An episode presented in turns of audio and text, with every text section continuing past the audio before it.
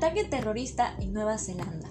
Un lobo solitario abatido tras herir a seis personas en un supermercado. La policía de Nueva Zelanda disparó y mató a un hombre que hirió con un cuchillo a seis personas en un supermercado en el suburbio de Nueva Lynn. En palabras de la primera ministra Jacinda Arden, lo sucedido de este viernes se trata de un ataque terrorista de un extremista violento.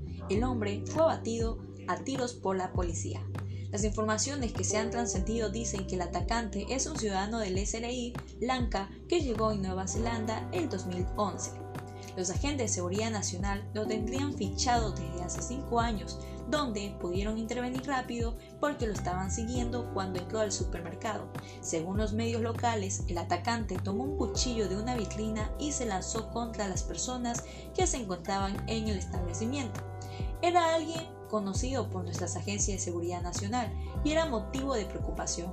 Estaba siendo monitoreado constantemente. Son muy pocos los que entran en esta categoría, explicó Arden, que describió al atacante como un lobo solitario, seguidor del ISIS.